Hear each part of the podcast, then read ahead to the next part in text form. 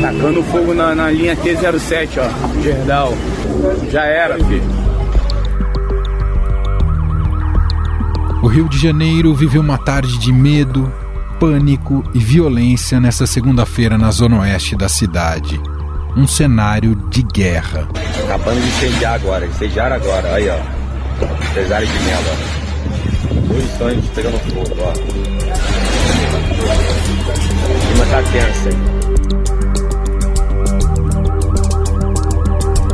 Foram queimados ao menos 35 ônibus e um trem, segundo a polícia. A causa dos ataques seria a morte de um integrante do principal grupo miliciano carioca. Os ataques foram em represália à morte do sobrinho do chefe da miliciazinho, Matheus Rezende, conhecido como Teteu, e Faustão era apontado como o número dois na hierarquia da milícia comandada pelo tio e foi morto durante uma troca de tiros com policiais civis.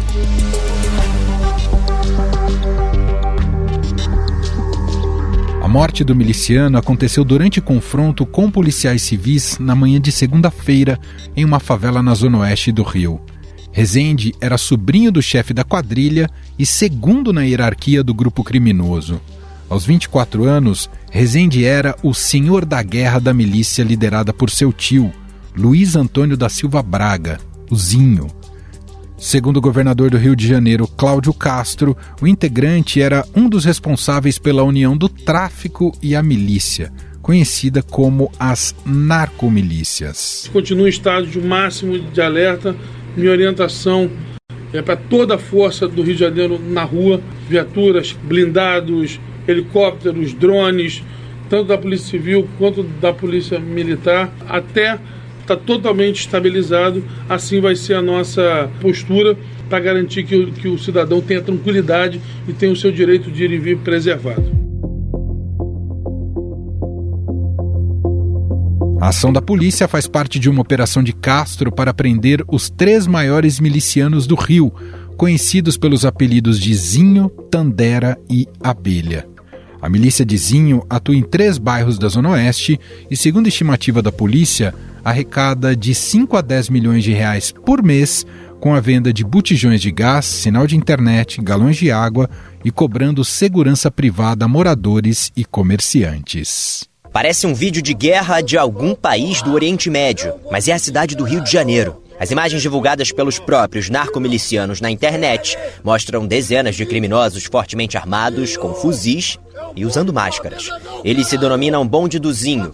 Os narcomilicianos andam pelas ruas da Zona Oeste com armas para fora do carro para intimidar moradores e pela mata com roupas camufladas.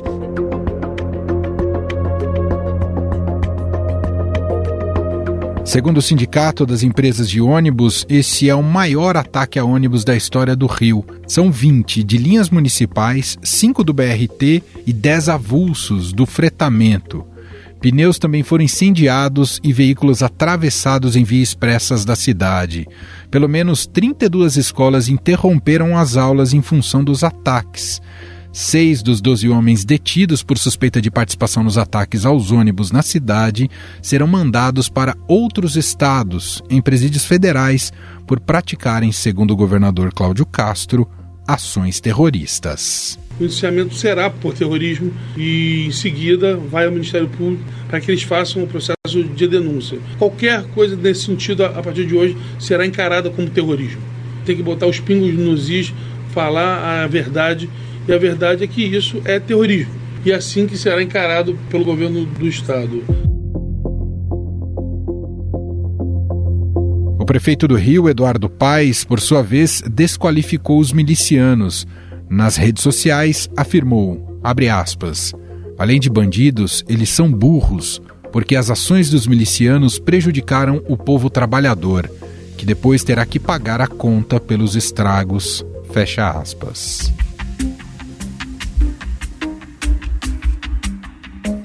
Nas últimas semanas, confrontos entre a milícia e o tráfico vêm se intensificando.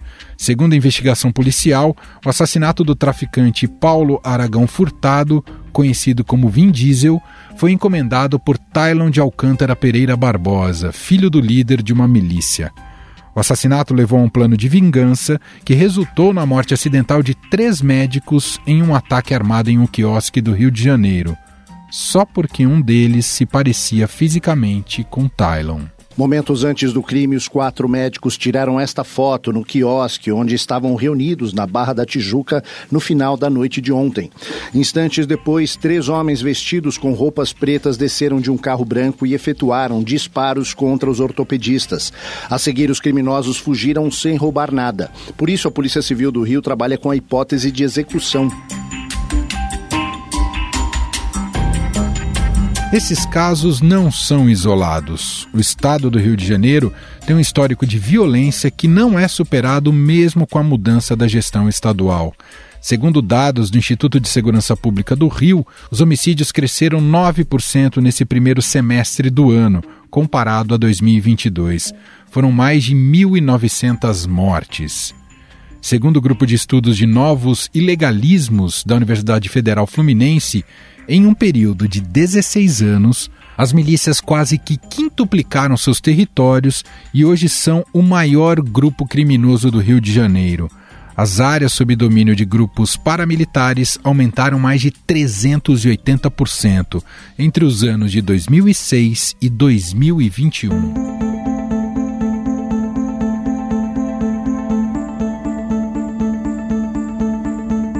Governo federal se manifestou sobre a situação carioca. Afirmou que não vai lavar as mãos em relação à sua responsabilidade no combate à escalada da violência no Rio. Em sua live semanal, o presidente Lula disse que este não é apenas um problema estadual, mas de todo o país. Lula diz que ainda pensa em criar o Ministério da Segurança Pública mas descartou a possibilidade de uma intervenção federal. A solução dos problemas que os estados têm com o governo federal. Uhum. Nós não queremos lavar a mão e dizer o problema da violência do Rio, o problema da enchente do Rio Grande do Sul, o problema da seca da Amazônia. Não. É um problema do Nossa. Brasil.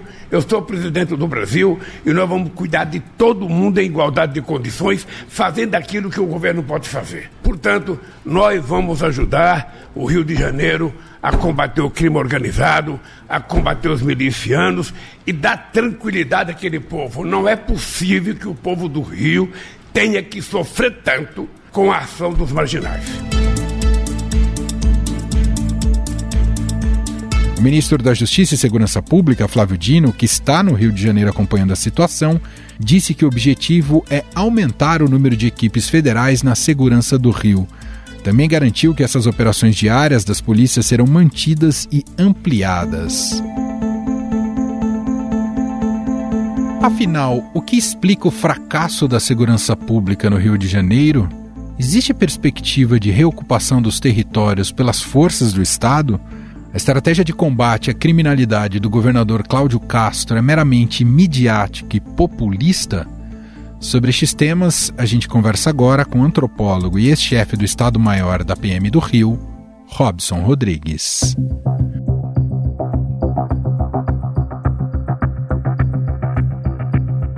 Olá, Robson, seja muito bem-vindo. Olá, Emanuel, eu que agradeço aqui a oportunidade de estar conversando com você e com seus ouvintes.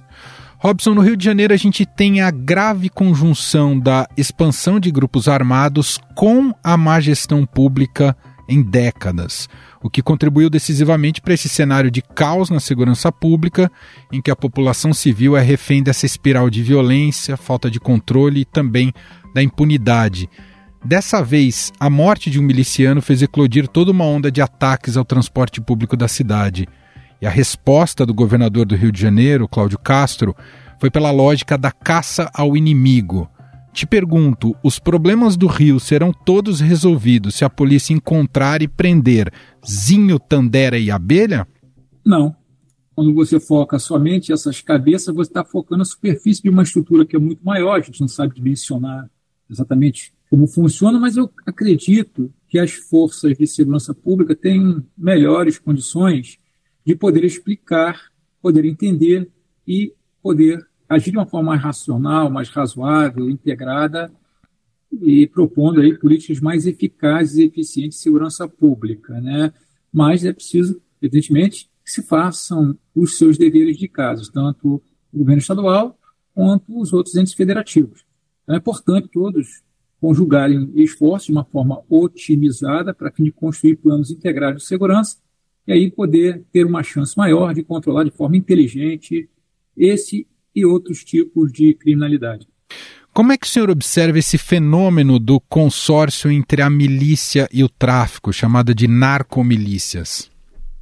Olha, ainda não está muito bem definido isso, né? Então você tem alguns indícios, né? mas evidentemente que a inteligência das polícias deve ter, em tese, elas têm, ela tem a inteligência, ela, é, informações mais detalhadas desse processo, né? Eu entendo que houve sim uma, uma mudança, mas a partir dos sinais, dos indicadores que nós estamos observando. Né? Se antes era comum nós termos um comportamento muito mais discreto por parte dos grupos milicianos e um comportamento que se contentava com determinado, espaço territorial, houve assim um intercâmbio, uma troca de comportamentos com os grupos com quem eles tinham que de gladiar inclusive com a polícia. Então, nessa troca, a partir de confrontos, você também tem esse risco de você acabar trocando, né, interagindo e você absorver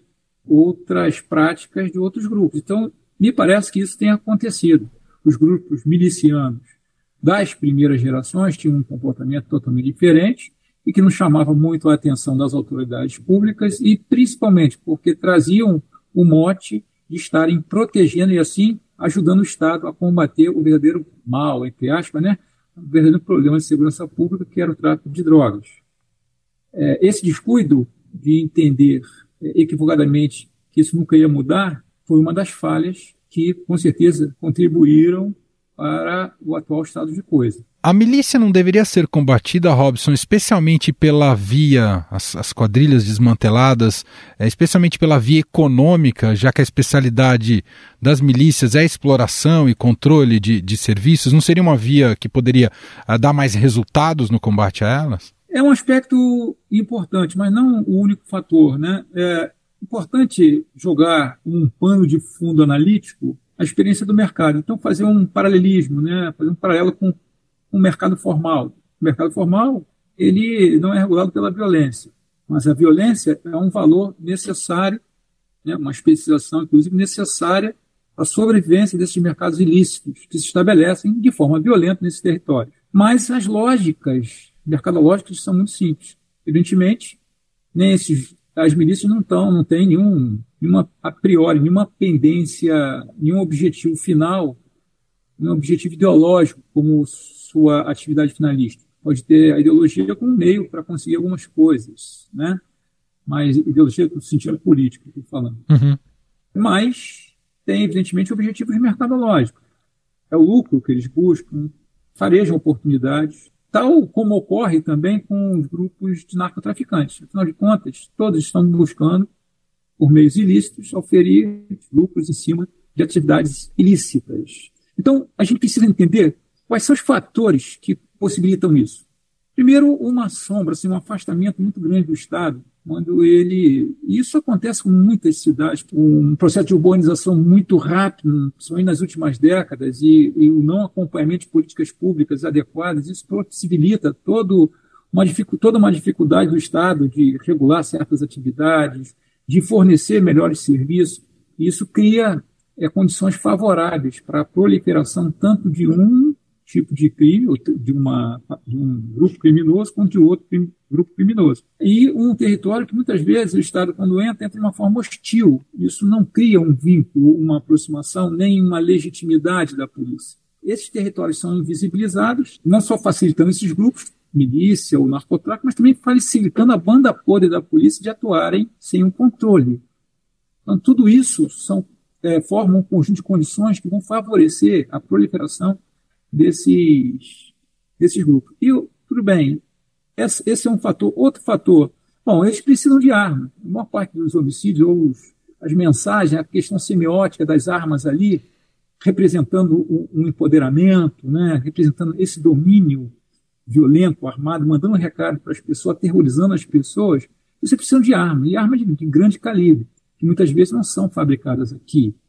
Né? Mas uma grande parcela também é produzida com as próprias estruturas. E uma outra característica desse grupo é serem parasitas de um sistema formal, do mercado formal. Evidentemente que mais cedo ou mais tarde, isso não foi por falta de aviso. Vários pesquisadores já vinham avisando né, apesar de muitos bons setores da, da, da, da, sociedade, pessoas esclarecidas, inclusive, e até autoridades governamentais aprovarem, entendendo que a milícia era um mal menor. Estado estava beneficiando, em parte beneficiava assim, mas também por falta de clareza, de entendimento do risco que aquilo representava.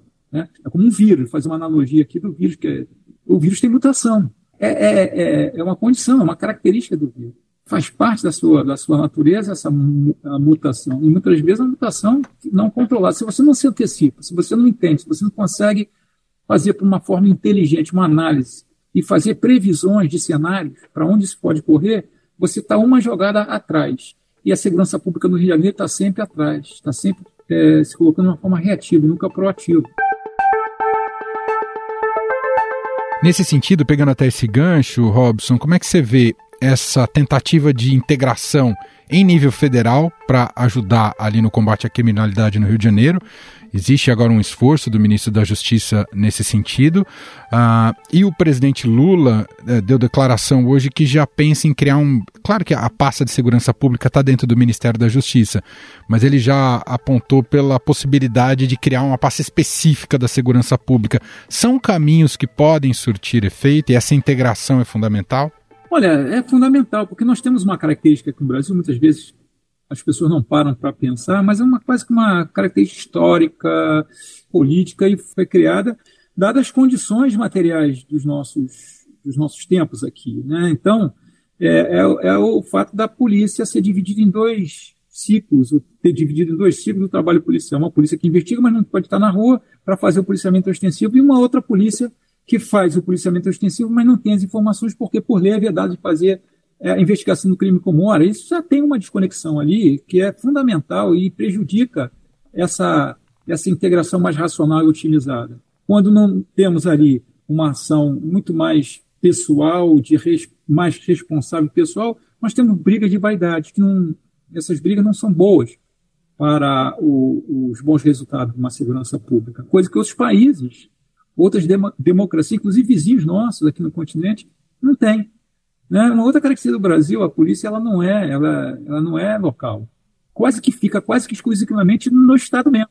Né? Então, isso foi sempre entendido o problema do Estado membro. Ora, bolas, as mudanças estavam se colocando já há algumas décadas, né? toda essa transformação. É lógico que o sistema ele ia falho, ele ia sucumbir fazer água em algum momento. Já vinha fazendo. Agora, o governo federal tem muito a contribuir, porque ao não enxergar há muito tempo é, a sua própria responsabilidade, que tem uma responsabilidade fundamental nesse mundo cada vez mais globalizado, onde o crime, o crime se globaliza, se transnacionaliza e não tem outra instância que não seja a instância federal para fazer essa articulação entre as polícias, assumir um papel protagonista e gerencial desse processo, respeitando, é claro, as autonomias federativas né, de cada entidade, de cada ente federativo, mas, é, evidentemente, assumindo essa sua responsabilidade. Fato é que todos os governos, seja de esquerda, mais à direita, mais ao centro, sempre que é, depois da transição política nunca tiveram uma sensibilidade para isso. Só para a gente fechar,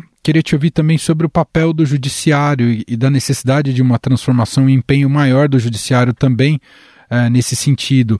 A percepção de uma impunidade, eu acho que ela é ampla no Brasil, especialmente no Rio de Janeiro. A gente viu o caso dos médicos ali mortos na, na Barra da Tijuca, da maneira como eles foram executados, né, numa rua super movimentada. Tudo isso passa uma sensação de que o Estado não, não, não, não, realmente não exerce qualquer controle em relação ao crime. O Judiciário tem um papel importante a, a, a ser cumprido de maneira mais plena, Robson? Olha, nós costumamos dizer que o problema é, dividido, é dividido, né? E a solução também ela é dividida por todos os atores ou as entidades que compõem o que nós chamamos de justiça de, é, sistema de justiça criminal. Uhum. Começa com as polícias. É um sistema que começa com as polícias, que deveria ter uma lógica só, atuando todo em prol é, dessa violência, desses, dessas altas taxas de homicídios intencionais praticados por arma de fogo, sobretudo. Isso seria a prioridade tem que ter uma visão muito mais inteligente do que, do que emocional, como nós temos, e com uma baixa eficiência. É, muitas vezes dizer que o problema está nas leis e no sistema somente numa parte, eu acho que é um pouco superficial, porque você tem que organizar tudo traçar um objetivo, uma lógica só e você vê onde tá, vai melhorar. Olha, se o sistema carcerário, ao invés de contribuir para a redução desse problema, ele está contribuindo, pelo contrário, para o aumento, né? porque ali o pequeno que entra ele tem que se associar a uma facção para se proteger, é a condição dele, de vida dele, de sobrevivência. E aí ele vai acabar sendo é, é, cooptado ou sendo, é, vamos dizer assim, é, introjetado dentro de algumas facções. E é, um, um dos fatores que alimentam é, esses tipos de. é mão de obra. Então, está se formando, e o, a partir também do presídio, dos presídios, da forma como eles funcionam, esse incrível exército de reserva de mão de obra para essas atividades criminosas. Né? Infelizmente, então, em vez de ser um fator de controle do crime ou de ressocialização, de transformação dessa realidade, é um fator criminógeno aqui no Brasil. Sim. Aí vamos falar da, do sistema judiciário. Ah, no sistema judiciário tem, tem, tem, uma, tem lei, então ele precisa cumprir a lei. Muitas vezes a gente pode ficar chateado, mas se a gente não entender perfeitamente que a lei também garante é, direitos a essas pessoas, então tem que ter formas mais racionais para imputar, para levar, para demonstrar uma criminalidade praticada por ele que seja passível de sofrer maiores, uma maior severidade de uma lei que já está, tem a tipificação. É, eu acredito que as leis precisam ser mudadas, mas não para aumentar as penas. E também isso não resolve lugar nenhum do mundo resolveu, mas para dar seriedade. Então, os processos, na verdade, que, que foi até construído quando de uma boa vontade, foi construído para proteção, e sim tem que proteger eh, os direitos individuais, as garantias, para evitar um abuso do Estado, um abuso da força pelo Estado, é, você também acaba é, beneficiando quem tem, inclusive, mais dinheiro. E quem tem mais dinheiro, mesmo nessas estruturas, são aqueles que estão lá, lá em cima da estrutura. Esses, é, vamos dizer, esses peões da estrutura ter essa grana, eles vão ficar, os outros que estão na máquina, eles vão ficar porque não vão ter, não vão ter condições de pagar bons advogados, embora a, a, a todo o esforço da defensoria pública, um esforço louvável, mas o que nós temos verificado é que isso não está sendo suficiente, tamanha é, a avidez de encarceramento, copiando práticas equivocadas de outros países, e principalmente quando nosso sistema está todo fragilizado.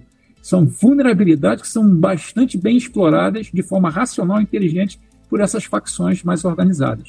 Muito bem, nós ouvimos aqui o antropólogo, consultor de segurança pública e polícia, membro do Laboratório de Análise de Violência da Universidade do Estado do Rio de Janeiro e ex-chefe do Estado-Maior da PM do Rio, Robson Rodrigues.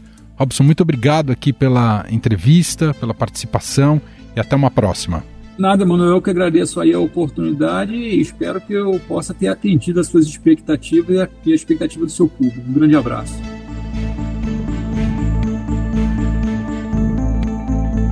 Estadão Notícias.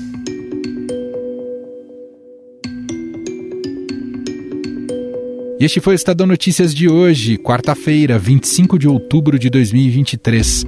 A apresentação foi minha, Emanuel Bonfim. Na produção, edição e roteiro, Jefferson Perleberg, Adriele Farias e Gabriela Forte. A montagem é de Moacir Biasi. E o nosso e-mail, podcast.estadão.com. Um abraço para você e até mais. Gente, gente, tem gente no ônibus! Tem gente no ônibus! Desce do ônibus, cadê o motorista? Cadê o motorista? Ai, que susto!